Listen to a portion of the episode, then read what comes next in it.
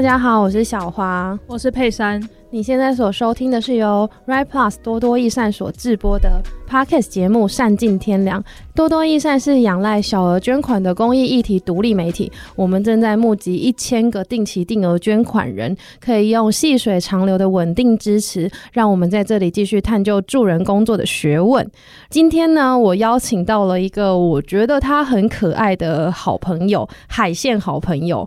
然后我希望就是他现在正在尝试的事情跟。一些心路历程可以记录在我们的节目里面，那我想也会给很多人不一样的视角，或是启发，或是没有启发，但是就像一个朋友在聊天这样。那我就请我的好伙伴来跟大家打个招呼。嗨，大家好，我是婉婷。婉婷好。欸，你刚刚称赞她很可爱的时候，她差点要打哈欠。那为什么？没有，没有，没有。好，婉婷其实是我们从多多的二零二零年吗的时候，就是跟静莹。然后当时还有一位议员一起来多多实习的，然后当时你们是在念东吴社工，对不对？对，就是东吴社工系是大二还大三的时候就来实习，然后那时候其实多多还非常非常的小，就只有我跟莎拉跟一些外部的合作伙伴，嗯、所以当有他们的加入之后，而且他们又是一些年轻青春的灵魂，就是注入了很多非常很有趣的。气息，然后也觉得从他们身上看到很多有趣的事情。然后其实婉婷她那时候主要负责的工作是有在帮我们做一些社群的分享，对，主要就是周末社群的编写，然后还有一个、嗯、那时候还有。全球精选，全球精选，对对，把它分享到社群上。因为那时候有一个全球精选的内容是每个月会精选，就是国外十大，就是值得。NGO 工作者认识的一些创新的做法啊什么的，那因为文章是集结十篇嘛，那婉婷就会负责就是在平日的时候把它一篇一篇的精选出来，然后分享给读者知道这样子。然后这些事情就是蛮仰赖一些资料消化跟重新转译的一个能力跟技巧这样子。然后其实今天这一集呢，是因为婉婷现在在做一个。很不一样的事情，跟他之前在多多负责的事情，还有他念的科系，都让我觉得非常的不一样。但是一定也是有相关联的，所以想要邀请婉婷来，有点像是婉婷的小职涯分享。所以既然进入了职涯分享，就不免俗要问说，嗯、呃，婉婷有没有在小时候的时候想要做什么事情？然后你的梦想是什么？小时候国小比较有意识的这个时候。那时候都会常常被学校要求说要写作文嘛，嗯嗯，那那时候都会想要写一些可能是社会比较推崇，或者是家里也比较推荐的一些，嗯，像医师、老师、嗯、律师这类，就是师资辈或者是公务人员，他们就觉得这一类工作就是干干净净啊，有穿白袍啊，有一些威严感的那种感觉，然后钱又蛮多的，稳定性又很高，嗯嗯，所以那时候。但因为台湾这些科系、这些职业的大学分数都很高，嗯，所以那时候就以认真念书，就是考一个好大学为目标。嗯嗯，那你写在作文上的那个梦想是什么？一个确切的职业是什么？你有印象吗？好像是医生吗？医生，对。但是其实长大的你是知道，就是你后来并没有考医学系嘛？对，依然是 好荒唐的一句话，因为好像是想考就考，欸，哎，对，分数太高，嗯，对，所以后来念高中，反正就是那个分数的确很高，就是门槛很高，所以后来就没有了，对对对，然后你就考上了社工系。对，但也不是一开始就是要填社工，应该说高中毕业也是迷茫的阶段，也不知道确切自己要做什么。然后那时候高中国中的一些什么兴趣发展的课程，或者是职业探索，嗯，然后又加上自己会看一些戏剧，所以就是有对一些职业有一些想象，嗯，然后那时候比较。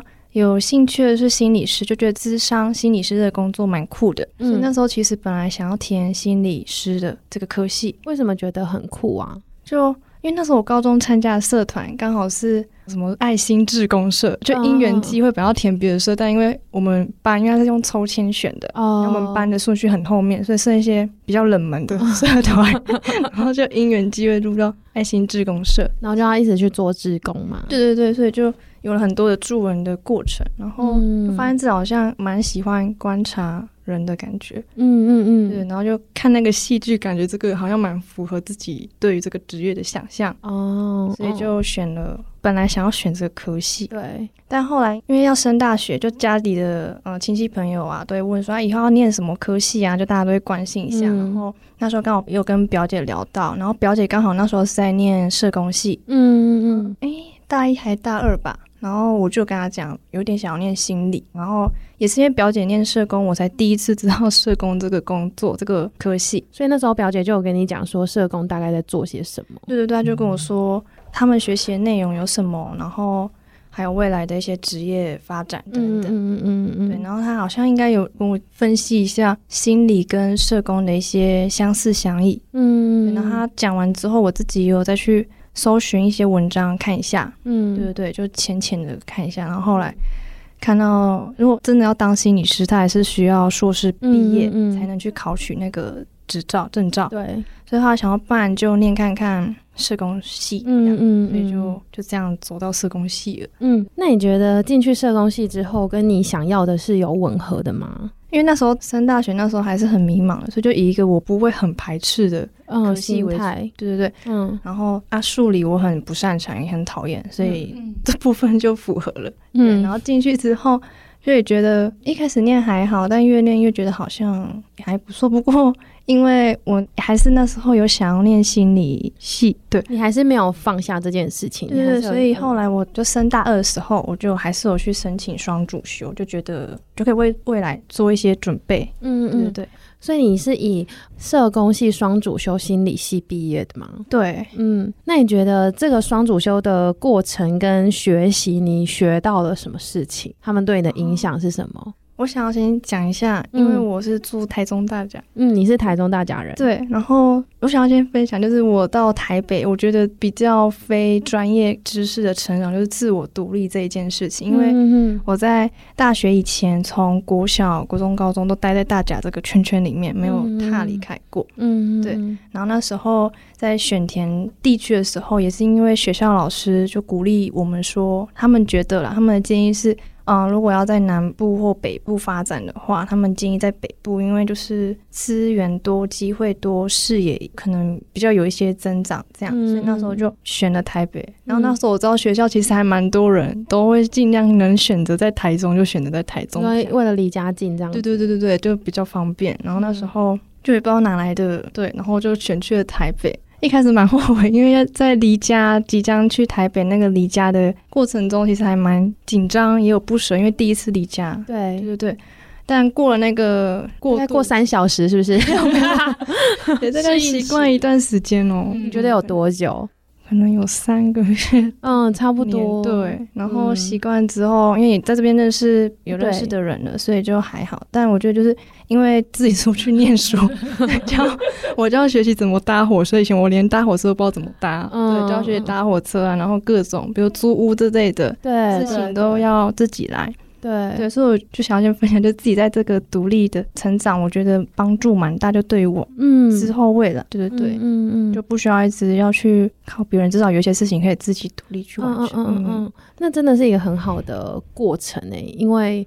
在学生时期，比方说租屋或是干嘛，你稍微有一点小跌倒或是什么的，感觉身旁的人都还是会出力帮忙，可能妈妈或是老师或是教官或是同学。嗯，但是出社会在面临的话，可能会觉得困难更大。这样子。对，刚才的题目是专业知识上，你觉得你带走了什么？嗯，我觉得在社工或心理，他们因为他们都是助人工作者，所以在学校受的教育就告诉我们说，助人工作者要帮助别人前，都一定要先了解自己，所以我觉得在探索自己、了解自己这一块，帮助自己蛮大，因为这是自己以前没有做过，学校也没有什么课程，可能有，但应该没有什么，就可能填填表格，很浅显的用那些表格来帮助自己，性向测验，对自己，但那个好像跟我们也没什么帮助，嗯，对。然后我觉得课程，我们不只是要填表格，就很多的自我认识是要透过跟别人的一些互动或者是交流。提问、反馈去得到的，所以我觉得这个能力、自我认识跟探索的能力，我觉得对我帮助蛮大。那我自己其实不是很习惯自我揭露的人，所以在大一的时候，我对这件事很不习惯，因为我要一直跟人家讲我的我，是是怎么样的人，我是谁，我的心情，我的感受是什么？对对对，我觉得这蛮难的。然后到大四毕业，我觉得自己还没有完完全全很对这个很 OK，嗯，对。但我觉得有慢慢进步。那我觉得这个也好像是要学习一辈子的事情，因为每个阶段的自己好像也是会自改变的。你刚刚讲了一个金句，哎，对啊，正折住。那你那时候刚到台北的心情是什么？人很多，对，走路很快，哦，真的，哦，对，走路真的很快，很快，然后很贵。哦，很不过大甲现在我发现，后来我回大甲，我发现我们有一些吃的东西也没有便宜到哪里，变贵了。对，嗯，那有一些文化上的差异吗？好像还好。不过我印象很深刻是，大家听到我从台中来的，然后都会说台中人很凶，你很不像台中人，然后我就觉得蛮酷的。嗯 嗯嗯，对，对台中有一些印象。我那时候来台北，因为我是彰化人，嗯嗯，我们是海线好朋友，嗯，然后我上来的时候，觉得有一件事情超奇妙的，就是同学都会问说，你是哪里来哪里来的吗？然后当同学问隔壁的同学说，你是哪里来的呢？他就讲说哦，我是台北人，他们就会往下问，然后就会说哪里台北的哪里，有人就会说新北或台北，然后关渡、永和、中和这样子，然后他们就会对这个小区域有一些各自的认同，比方说永和人怎么样，板桥人怎么样，可是问到台北以外的，就是问到那种县市层级就会停住，就是问说哦，你是彰化来的，然后就哦脏话，我、哦、就没有继续不会追问说脏话的哪里，因为大家对于地区的想象可能就是到这边而已，嗯、然后就对这件事情印象蛮深刻的，就想说哎、欸，可以再问我啊，这样。就是我准备很多东西，但是他就没有再继续追问下去，这样。这是我的小发现啦。他们就说不止一个，所以我才印象很深刻。他们就觉得大家人都很凶，不然就提那个郑南宫，讲出来，讲出来。彪哥，彪哥，对，就大家都对台中海鲜有这个印象，就是不凶的人，就妈祖啦，可能做水饺去了。嗯，对。所以婉婷在社工的这门专业上，就是练习到去认识自己这件事情。然后你觉得现在你也还有很多的自己还没有认识，而且人是会一直变的。对。但是你有得到一种认识自己的方法，你觉得这个方法到现在你还会继续运用它吗？像现在，包括我还在职涯的选择这个、嗯、十字路口，对，也还在认识自己，到底我合不合适，嗯、然后想不想要，喜不喜欢，因为还在探索。嗯嗯嗯。嗯但我觉得比较多的是，因为我是个不太会表达情绪的人，所以过去情绪来就来了，然后闷在里面就闷在里面，也没有后续的发展。不过我觉得在社工系里面学到的是，老师们会跟我们说，就你这个行为是来自于怎么样的情绪或是心态吗？对，还是什么？因为在大三我们实习的时候，我们在跟案主互动的过程中，我们需要去写三手栏，然后在这个三手栏过程里，我们就要去写，需要写什么？三手栏就是需要写，比如说我跟案主互动的事件本身，嗯，然后在第二栏可能事件当下的客观的事实，对过程发生的状况，然后第二部分就是当下你的感受，到第三部分是你自己在过一段时间，可能过了一两天之后，哎，你的。感受是如何？嗯，然后我觉得这个写的过程就会帮助自己去了解，哎，对，为什么我当下会有那样的反应跟感受？嗯，然后像这个过程，嗯、这个自我探索情绪感受的自我认识的过程，我觉得帮助自己蛮大，就让我自己现在在跟别人互动的时候，我都想，哎，对，为什么我会有这样的反应？嗯，等等，对，嗯，所以就比较会去想到说，哎，为什么这个过程当中我会感到愤怒，或者是我为什么我现在是难过？现在，嗯嗯嗯，我觉得辨识情绪也是蛮重要的。嗯，有时候你可能追下去才会发现，哎，其实我不是生气，我其实是伤心，或者是我其实是失望。对，那我觉得可以辨识的越详细，他就越有办法去想出一个解放。嗯，就不会是很容易就是越进入到那个模式里面，然后被困住。嗯嗯，那你嗯、呃，就是社工系双主修心理系念完之后。据我所知，你有经历过一段职涯的挣扎，就是到底要做什么？那你可以跟我们分享这个心路历程吗？就是你挣扎的选择有哪些？然后这些选择它各自的考量是什么？本来大三，我们大三实习完之后，我们升大四那个暑假，每个人都要去实务现场再做一次暑期实习。嗯、然后原本填的是医务社工，因为那时候。对于医院还是有一种向往，小时候的梦想还没完成，穿白袍的那个那个样子，嗯，对。但因为遇到疫情，然后就被迫取消。哦，对，就已经好不容易有录取，但就被迫取消。后来因为我不想要延毕，本来学校给我们的方法是你们可以延毕，然后之后再申请，但我不想要再延毕了。然后就得再赶快找另外一个实习机构。嗯嗯嗯。所以那时候就也只能找还没有满实习生还没有满的机构，所以选择变少嘛。对，就是被人家选我。哦、嗯，还是我已经选好了。对对对。后来就进到，因为我本来就选在台中实习了，所以我后来就去我们那边的一间长照机构实习。嗯、但实习完，就让我对社工，就是长照的社工，不是我想要的社工。所以那时候、嗯、为什么？他们里面就是蛮，他们我觉得里面有点像类公务人员的体系，嗯、就是社工要做的事情。嗯或者是服务案组的事情，都是有一个列表。啊，嗯，对对对，都要帮案组做什么什么。既定的表，对对对，我就觉得这好像跟自己想象中的不太像。哎、欸，我可以回馈一个，就是我外婆曾经也是在疫情期间，因为生病的关系，我去住安养中心，嗯，然后安养中心有一位社工，但是一直到我阿妈快要出院了，我才发现她是社工，因为我一直以为她是一个行政人员，对、嗯，因为她就是一直规定我们几点到几点可以去，然后他就是负责看我们的。签名跟快筛的证明，嗯，然后如果我们家人们想要在非预约时间，哦，有一个什么紧急状况想要去看阿嬷的话，就是要跟他联络，然后他就会告诉我们可以或不可以，嗯、然后问他在里面跟我阿嬷互动的情况。我一直以为他是一个那个机构的行政人员，就是负责管理时间跟排班的行政人员，然后到最后一天阿妈要出院了，我才知道他是一个社工。就是有点看不到我认识想象中的社工的功能，这样。对，大概就是行政人员的感觉。嗯，对对对，就是你就帮个案填他的表，然后家访个案，看他最近被居服务员服务的状况如何等等等。嗯，对，所以他其实跟反正居服员跟个案的关系还比较好，社工反而还没有那么近。嗯。对对，就真的就是有点像是就打电话，然后偶尔家访的那种感觉，所以就不是我自己想象中的社工的样子。但确实有一块的长照社工可能会吻合你想象中的样子，只是它比较没有那么常好找到，或是没有那么常见吗？还是怎么样？可能因为我那时候实习那个机构，它就是这个样子，所以那时候也没有多想。嗯，那后来嘞？啊，我想起来一件事，嗯，就是我那时候进到机构实习，刚好里面有一个社工，他之前就学的暑期实习是我本来要去的那一间医院，嗯嗯，对，然后就问他一下，那你那时候实习的状况怎样？因为我没有去，我觉得蛮可惜的。嗯嗯，然后他就有跟我回馈，然后就是好像没有我想象中的好，或者是符合我想要的样子。对对，所以那时候就暑期实习完之后，我就觉得。怎么好像外面的社工跟这两三年所学的都不太一样，嗯、所以那时候就蛮迷茫的。那可以问，就是这些都不是符合你想象中想要实践的社工的样貌，嗯、那你觉得他缺少了什么？好像是那个弹性。嗯嗯嗯嗯，对，就是我们知道每个人每个人的需求都不同。嗯，对，你却只有用一张表，嗯，去服务他的时候，就觉得好像不够。嗯嗯嗯嗯，但。那时候，因为我们每次实习完都会有一个大家要暑期实习的是什么成果发表会，嗯嗯，然后那时候我们在跟我们自己团内的同学们在讨论的时候，我就讨论到，但如果真的要做到这么的克制化的一个服务，嗯、其他的量就会很低，对，嗯，就好像在值跟量那个光谱上，对，就是要去拿捏那个分，就觉得好像也蛮难的，嗯、因为虽然我进去那个厂之后，我不是我想象的社工的样子，但。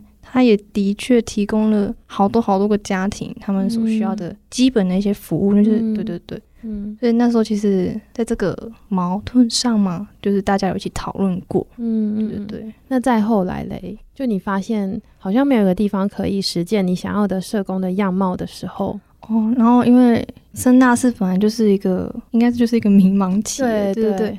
然后那时候刚好，诶，我记得大三。实习完应该有一段时间才会再开学，然后刚好那一段时间，爸爸的那个农忙采收期需要人帮忙个几天。爸爸在采收什么啊？花生。嗯，对，然后我们就被叫去一起帮忙。嗯嗯，你们是一个人力，爸爸的人力，对，对家里的人，然后就被叫去一起帮忙。然后那时候我刚才没有提到，就是嗯，因为正值这个毕业的一个迷茫期，加上因为那时候我装主修，所以其实还蛮忙的。然后有就有好多个实习。所以那时候我就觉得整个生活的步调很紧凑，嗯，然后很紧张，然后我要一直不断的跟各种人，就是因为我们有很多的课程，就有很多的同学，有很多的团体、嗯、报告等等等。所以那时候我就觉得很累，嗯，就就心很累，嗯。然后那时候刚好这个去田里帮忙的这个过程，不知道为什么在忙完的那几天，然后因为他就是很单纯的劳力活，就忙完那几天，我就觉得有种莫名的舒服跟释放感的感觉。嗯，我觉得为期多久啊？你们回去忙多久？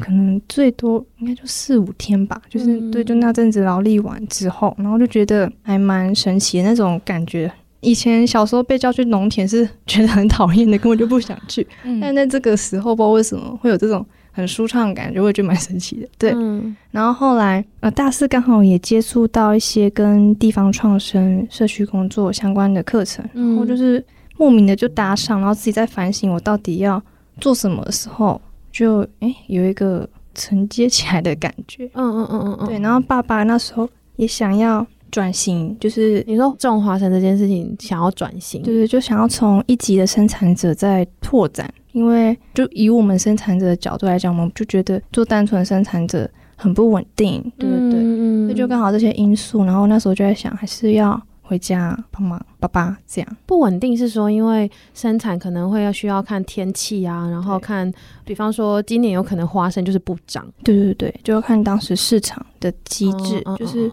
农作物的价格一直都不是农民自己可以决定的，都是要说？都是由市场机制去来决定，对。哦，所以比方说，我这个花生的成本明明就是十块，可是我可能要卖二十块才会赚，但是市场机制可能就是逼得你只能卖十二块。对，如果你就给中盘收、盘商收，或者是给批发市场等等等，嗯、它就是有一个固定的价格在那里。但是这个固定价格不会因为市场的波动而调涨，或是会就是有时候很涨，但有时候又很低。很低，嗯，对，所以就很不稳定。即便我的成本可能差不多。或者是有更多，因为现在的农药啊、肥料等等，那个都会人工也是一直涨的。对对对，所以每件事都会影响成本，然后价格波动又很大，然后农民又不能自己决定售价，因为中间还有盘商的介入。嗯，所以就会导致，如果你是一个生产者的话，这件事情就会好像呃命运操之在别人的手里，就是被掐着的感觉。嗯，所以爸爸就。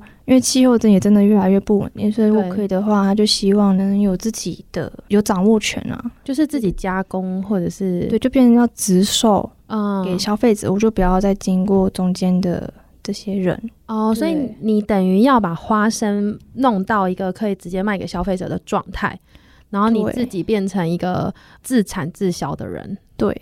那我觉得这里有一件很特别的事情，嗯，就是如果你今天是种青江菜，嗯、你是不是采收之后就可以直接卖给，比方我就可以直接卖给佩珊，对，就他可以自己出来摆啊什么的，对对对，嗯。但是花生很特别，是刚采下来的花生是不会这样卖的，对不对？可以，但因为如果你是要卖湿花，就是大家可以回去蒸的那种花生，嗯，就采下来就要处理的那种生花生，就要，直接赶快在采收后的一两天赶快卖掉了，因为接下来就要接下来我们要进入干燥的阶段，嗯，那干燥后也不是说不能卖这些生的花生，只是如果像蒸花生这一类的，你就是要用带壳的湿花生，还没干燥之前会比较方便处理。嗯但如果你是买干燥的话，就会要煮很久。嗯嗯，那干燥干燥的话，还有带着壳吗？有，嗯，或者是没有也可以。嗯嗯嗯，对。但干燥后要把它蒸成那个状态，就会比较难，因为它已经没有水分了。对啊，因为我们遇到大多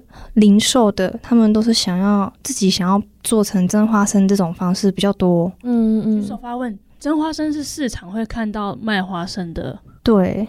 对对对，就是湿的 C O A，嘿嘿，蒸土豆、蒸花生，对对对，嗯嗯嗯嗯。然后如果干燥后就比较难难卖嘛，因为它能做的东西比较限缩，就它要继续发展下去了。嗯，例如什么？发展下去可能会有什么？例如我们吃，除非消费者想要煮一些花生豆花的花生，它那个工好像比较复杂，所以我们也很少遇到。零售的人会想要买晒干的花生，可以这么说吗？那像串冰店会遇到的花生是什么花生？它也是已经熟的水煮花生那种，加糖的水煮花生哦。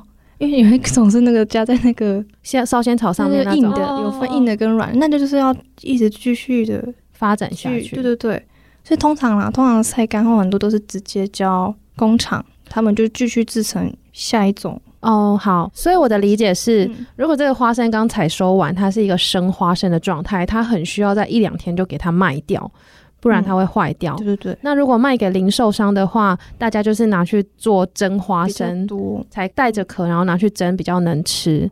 然后再来就是，要么不然就是在你生产的这个阶段就把它干燥，但干燥完它就是一个原本采收下来的那个花生的状态，但没有水分而已。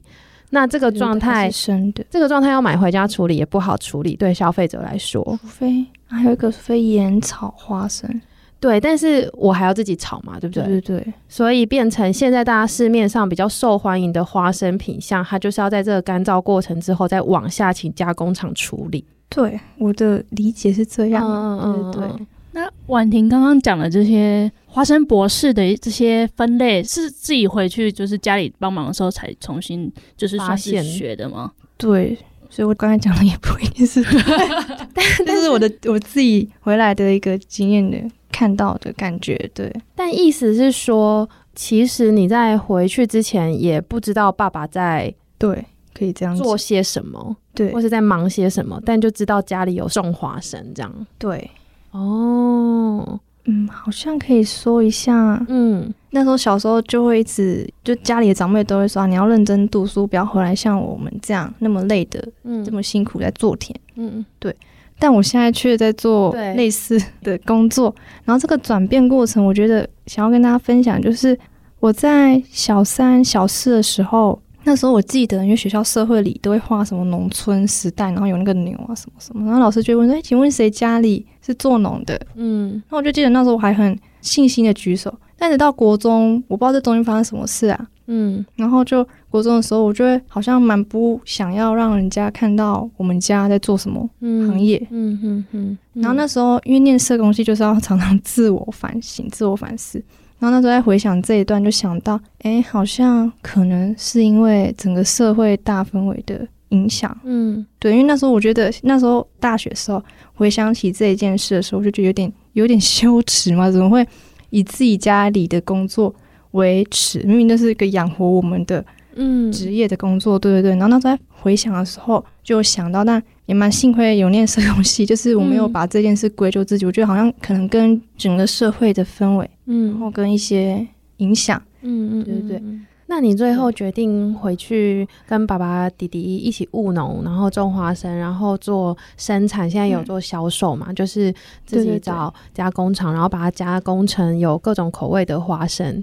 那这个过程当中，你觉得你怎么重新去理解这件事情？就是。嗯，小时候家人这样说，对对对，但是你现在在务农，对哦对，然后因为念社工系，就是因为刚好提到，就是刚好大四有接触到这一些地方创生，对，然后又加上我那个感觉，就是回家变劳动之后的的舒畅感觉，对对对，然后就让自己，我那时候其实在挣扎要走哪一条路的时候，就一直在想，但因为那时候也觉得很烦，因为就就迷茫期就很烦，后来我也没有特别的去想要干什么，就想要顺其自然，嗯。对，然后就不知不觉就这样了。嘿，中间发生了什么事情？通常不知不觉就是有什么的地方，魔鬼藏在细节里，因缘际会。等下你就把细软扛在身上，然后回到大甲这样子吗？我本来就确定会回大甲哦，就是不管你要做什么，你都会回大甲。我会回台中啊，你会回台中，会回台中。嗯，对。那你回大甲这件事情，家人有说什么吗？是不会哦，真的。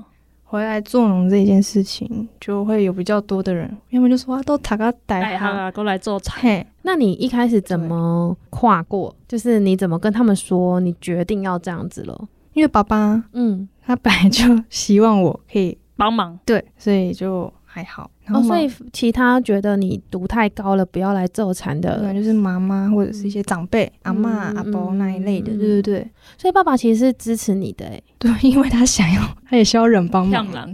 对对对。哦，那你做了哪些事？因为既然要回来帮忙，还是需要对生产端的东西要有一些基本的认识，不然 就是很像假农，假农，所以就还是要认识，对对对。所以第一件事情是先认识花生，认识田，对种植端的部分，嗯，对。然后另外就是因为我们想要做自己直售的东西的话，嗯，然后那还是需要一些社群的经营，让大家看得到我们在做什么。因为我们现在有自己直售的花生，是我们已经把它加工到变一个加工品的。嗯，就例如有椒盐口味的花生，或者是椒麻，像外面的，我们去超市买那种一整包的麻辣花生那一类。对对，对，就是如果我们单放这包东西出去，大家会觉得没什么。就觉得它跟一般外面市面上的其他花生们一样，对，就是也是工厂出厂的。所以后来我就跟爸爸说，那我们好像最大的优势就是我们整个种植的过程等等等，我觉得好像还是要透过社群去把它分享出来，让大家知道我们是一个生产者，不是一个中间的加工者。啊，我理解，就是告诉大家，你现在吃到的这个花生是从产地到 餐桌都是由这个婉婷家一条龙制造出来的。对对对。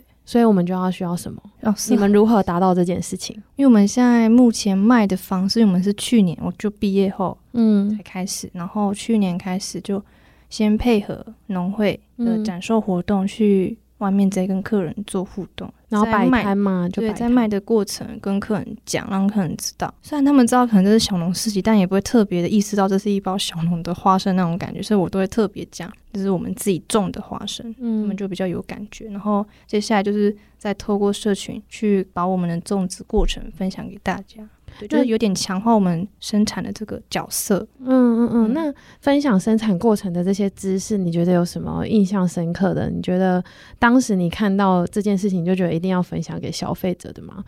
因为其实我是婉婷那个 Instagram 的追踪者，那就要说 Instagram 是什么？Instagram 是什么？名字叫富太子花生的务农日记。嗯，富太子花生的务农日记。对，富是富有的富，然后太子就是神明那个三太子的太子。对对对。然后请大家可以追踪。然后婉婷超可爱，就是她有我也不知道，她有一个社群常才，就是可能也是以前多多挖掘到她的时候，我们就有很荣幸的用到他这个长才。然后他就是会拍产地的一些实景，然后跟大家分享一些花生的知识。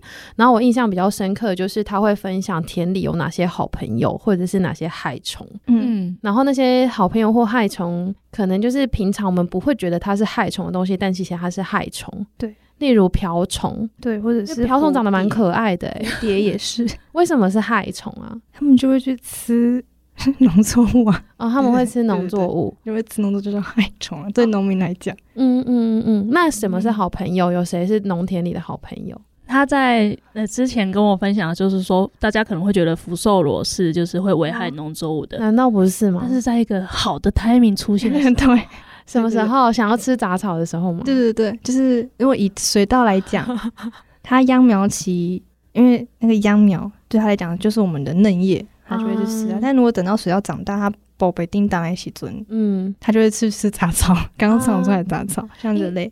对，因为杂草生命期比较短，所以杂草长出来一定是对他们来说是很嫩的东西。对对对。哦，我分享那个社群的东西，其实也是我自己作为一个非生产者，嗯，我觉得哎，爸爸在讲的时候，或者他们农民在讲、哦、分享，我觉得很酷的，我就把它写上去。哦、所以其实我现在也还不是一个很专业的生产者，对，对，所以对于很多东西，他们就都没有什么嗯的东西，嗯嗯、像刚才不是我之类的，我就觉得蛮酷的。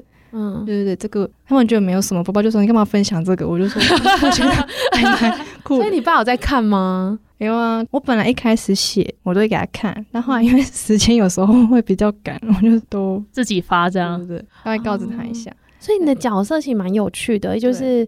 你虽然跟爸爸一起是在做生产这件工作，可是因为你返乡啊，你也还没有学习。对，你在学习的过程当中，所以很多的知识对你来说都是全新的领域。嗯嗯，你就等于可以帮大家辨识什么东西是很新鲜的。对，用我的嗯，用一个外行人的视角在看的时候，嗯对对对。虽然他们生产的觉得那个就是一个简单，然后又一个 好。对，对，有时候我问一些问题，都会被说，我爸都说你你问那种问题那么白。痴之类的，对对对，嗯、但我觉得对我们来讲就是蛮酷，然后我就自己写了啦。对，就是不同专业，你会不会受挫啊？一开始会啊，后来那你受挫是为什么？什么事情让你受挫？就我觉得有很多值得做的或值得写的，但在爸爸的角度里觉得没什么的时候，我就觉得嗯，有种不被认可的那种状态的时候，嗯，对，就会比较受挫。嗯嗯嗯。就之前听到我有跟他分享，因为我论文会进工地嘛，然后那时候也是可能会问一些爸爸觉得问蠢问题这样，就在、欸、你可能要解释一下哦。呃，我的论文是做就是拆除工程的工人这样。然后，所以会访问我爸爸这样，然后可能就会问一些拆除工程的一些问题细节，对对，细节的时候，或者说跟问他一些工具叫什么啊，为什么要这样打的时候，他就是在正式回答你之前，绝对是先训你一顿。所以那时候就会，其实你一开始就是会先接受到一个负向的，其实有时候会很害怕问问题这样。嗯嗯嗯嗯，但后来就对那个阶段过了就还好。那你觉得回到大家跟爸爸一起种花生这件事情，对你来说最困难的事情是什么？就是因为爸爸现在他把我设定我后来的角色是，就是做后面的行销啊、经营、社群经营这些，但其实这些我也完全不懂，因为毕竟我以前也不是学这些东西，是，这 就蛮蛮难的。然后我觉得比较难的是。因为爸爸他会希望把所有的掌控权放在我身上，他就觉得你要做什么就去做，嗯，不用好像一直跟他讲或者跟他讨论。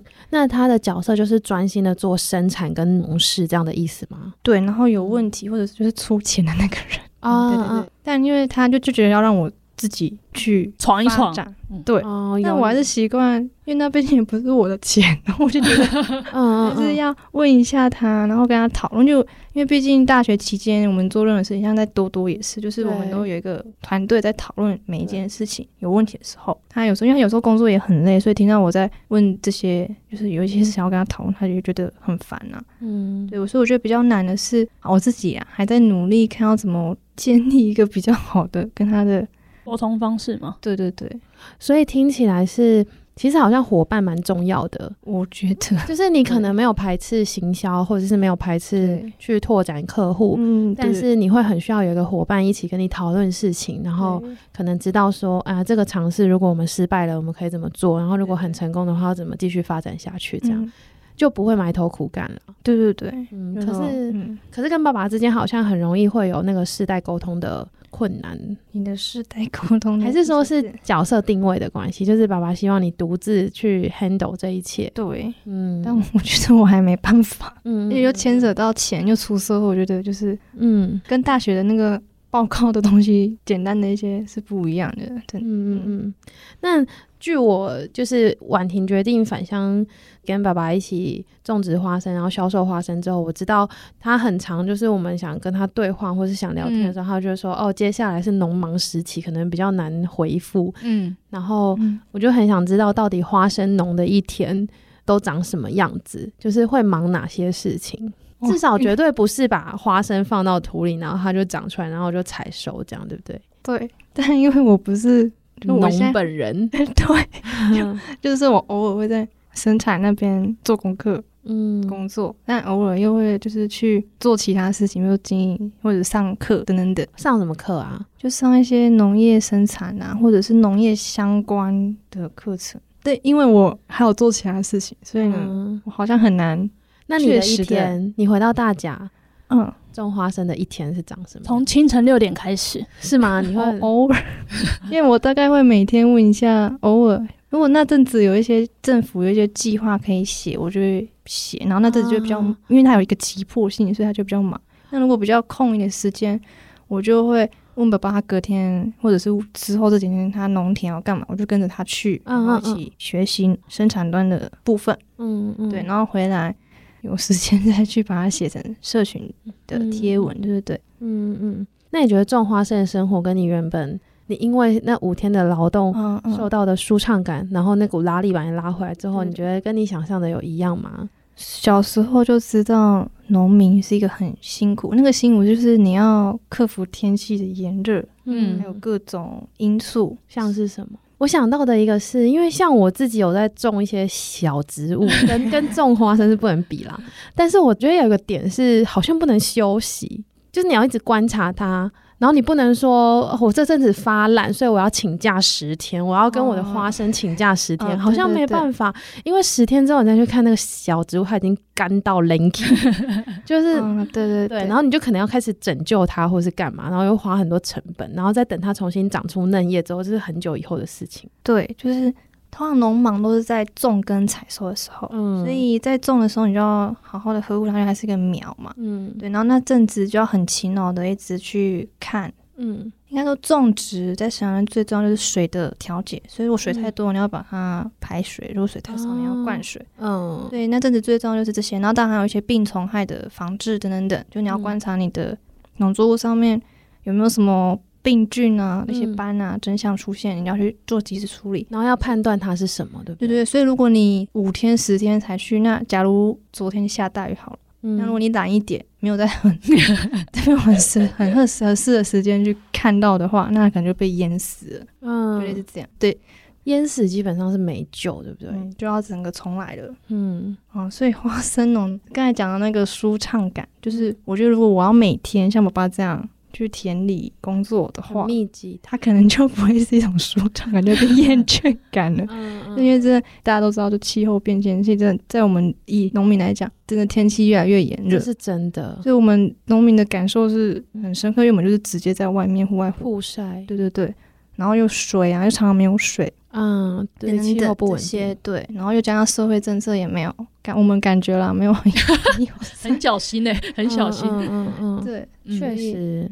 对，所以其实我觉得农民需要很有抗压性，不然很容易就离开了。嗯嗯，我们在那个跟赵家伟博士聊气候变迁的那一集也有提到说，气候变迁会对人造成的影响，他可能首当其冲的就是一些路上，比方说劳工阶级或是农民阶级这些在做一级产业、二级产业的人，他们因为就是在曝晒在大太阳底下，就是风吹日晒雨淋的这一群人，他本来的工作形态就是已经比较劳力了，然后又要在外面的环境，然后气候变迁来的时候，他们是最容易受到冲击的一群。对，嗯，嗯，所以这也是我们为什么要种花生，因为花生是旱作啊，嗯，对。那未来越没有水的时候，其实水稻这一类的就非旱作的就会越来越难。天哪，想起来是蛮恐怖的。嗯，那就是其实婉婷，因为我之前跟他聊的时候，就是聊他为什么要回大家，然后种花生，他也是就是可能跟大家分享的一样，他就是可能那个。从小的经验，或者说学习的时候，那个大人会说“好花塔贼卖做惨”的这种状态，这样。可是，就是可能刚刚听你整个回想，你其实都是有好好认真想过。那这个东西是不是因为就是有点像是你在念社工这个东西，让你有一个视角，可以让你去回想这些状态，这样、嗯、有帮助到。所以你觉得这是社工带给的某种帮助吗？对，不然我觉得好像我可能就浑浑噩噩，那就当个。也也不是说当社工叫浑浑噩噩，就是按照一个比较嗯。理所当然，比较大家看起来很正常一个职涯路线，对，因为就社工系，那当然就当个社工师，嗯，当个社工，嗯。那我之前就是还有听说一件我比较没有想过的事情，就是在台中大甲这边，它有一个比较特色、比较强烈的产物，就是芋头。嗯嗯嗯，就是芋头的周边商品，嗯、或者是各种以芋头而生的这个产品，都非常的有名。嗯、对，就是大家一听到大甲芋头，就会觉得是很厉害的东西，这样子。那这件事好像对于在大甲种花生的你们，在台中种花生的你们，是有一个。是有一个排挤效应吗？还是什么？还是你们资源会比较少？就是这件事情带来的影响或困难是什么？如果以啊，就以我在这一年在卖的过程，我是觉得还好。大家就说，哎、嗯欸，大家不是只有芋头吗？那我们就会解释，哦，们有，每个地方其实算有一个代表的作物，对。但其实农特产，但其实那边的农民还是都种很多元的东西。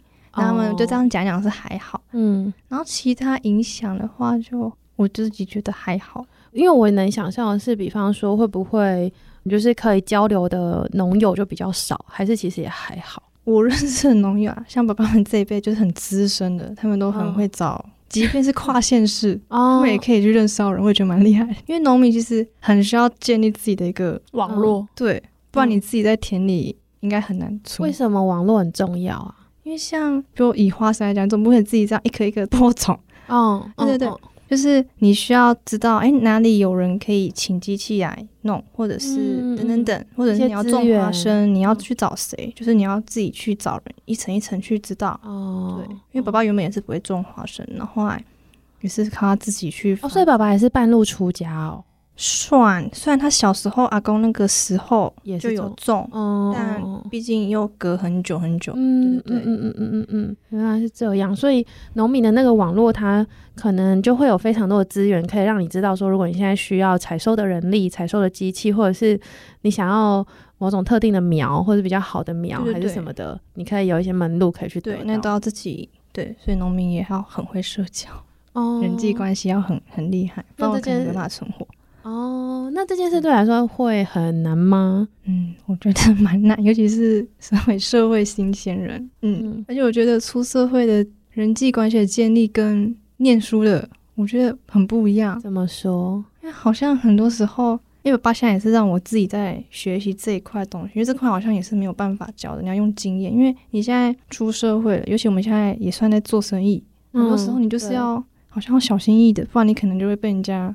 冲击之类的，哦，被人家弄，对对对之类的啦。嗯嗯嗯，虽然社会不一定这么黑暗，但就是生意界好像是这样吧。就是要你有被弄到过吗？是还不会，因为爸爸打折，还是会看。哦，对，就是他们对于看人，就是要会看人。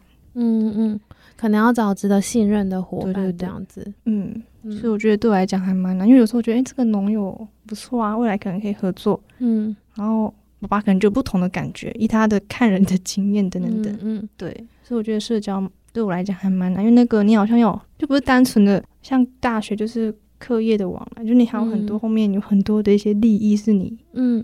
要很久之后超大型的分组报告。实况社会型对社会，所以我觉得蛮难。真分组报告，对，找队友的过程本来就蛮困难。其实这在各行各业可能也是这样，就是各行各业有自己的美感，这样。对，所以我觉得身为社会新鲜人这一块，我觉得这个真的好难。欸、你真的很新鲜呢、欸，突然觉得。对啊，很嫩呢、欸，就是那个刚长出来的小秧苗啊。对，我都说你都这样公公，很容易就被受骗那种。对，嗯嗯。但是广大广大吧，就是对啊，我觉得就是要有这种冲劲，因为有时候顾虑太多，就是你其实也没有会什么都没办法做这样，或是犯错之后会学到修正跟调整的经验这样子，嗯嗯嗯，你会有这种感觉吗？但我还是会蛮小心翼翼的，我没有、啊啊、我没有这么的嗯嗯嗯勇往直前的给他冲下去。嗯因为听婉婷就是在讲她回大甲的时候的事情，他就是各种学徒嘛，行销啦，然后务农、啊，对，全都是学徒。他最常跟我分享的一个心情，一个情绪就是，谁在跟我说做农很简单，我就跟你拼命。也没有？这就是做农，好像我觉得他做的是一个劳力活，对，那也是一个要很需要知识含量的。嗯嗯，当然不是像长辈说，就是你不好好读册。有登记做农，那个其实真的已经不一样。就算你后花塔菜，也不一定能够做农。对，因为其实回去，嗯、如果你家里没有从农的人，然后现在要回去做农民，其实还蛮辛苦的。就是白手起家的农民，其实蛮困难，很困难，因为知识含量是非常的庞大。而且土地啊、机器啊、人脉啊等等等。对，那你觉得就是一个对未来的想象，就是你现在是社会新鲜人嘛？那你觉得婉婷在这个？大家种花生的这个过程当中，你觉得婉婷的未来五年，你自己可能会觉得是长什么样子，嗯、或是你有什么期待？你想要尝试什么样的事情？嗯，这有点困难，因为这一年就感觉就就是遇到各种挑战，嗯嗯嗯，所以就还蛮多遇到蛮多问题，对，所以就很常有挫折感，嗯嗯嗯，就也很迷茫，嗯，但是你会继续做下去吗？好难哦，会呀，这就是觉得，就未来就是一个未知啊。但就是做做看，对，就是做做看。那你觉得花生嘞？花生的未来，就是你们有想要做什么尝试或是突破？嗯，因为我们现在是有直售农产品之外，然后跟社群的一些分享。嗯，然后未来，因为我们想要我自己啊，就我跟爸爸讲，你们的最大优势就是生产的这个。整个知识过程，所以我觉得可以借由一些，因为现在食农教育也蛮夯的，就是有相关的食农教育，对一些法令也已经通过了，所以可能未来就会想要计划做一些食农的体验活动，或者是农村的一些认识，对不对？等等这一类，就是让消费者有机会去感受那个过程，嗯，比较能亲身的直接认识到农民或农业这件事情，嗯嗯嗯嗯嗯。那刚刚有提到就是富太子 Instagram 这样，那就是如果现在你就想象读者就在你前面，你要跟他们介绍你家的花生，你会怎么介绍？给你一分钟，对，非叶配，但是实质上就是叶配婉婷，对，没错。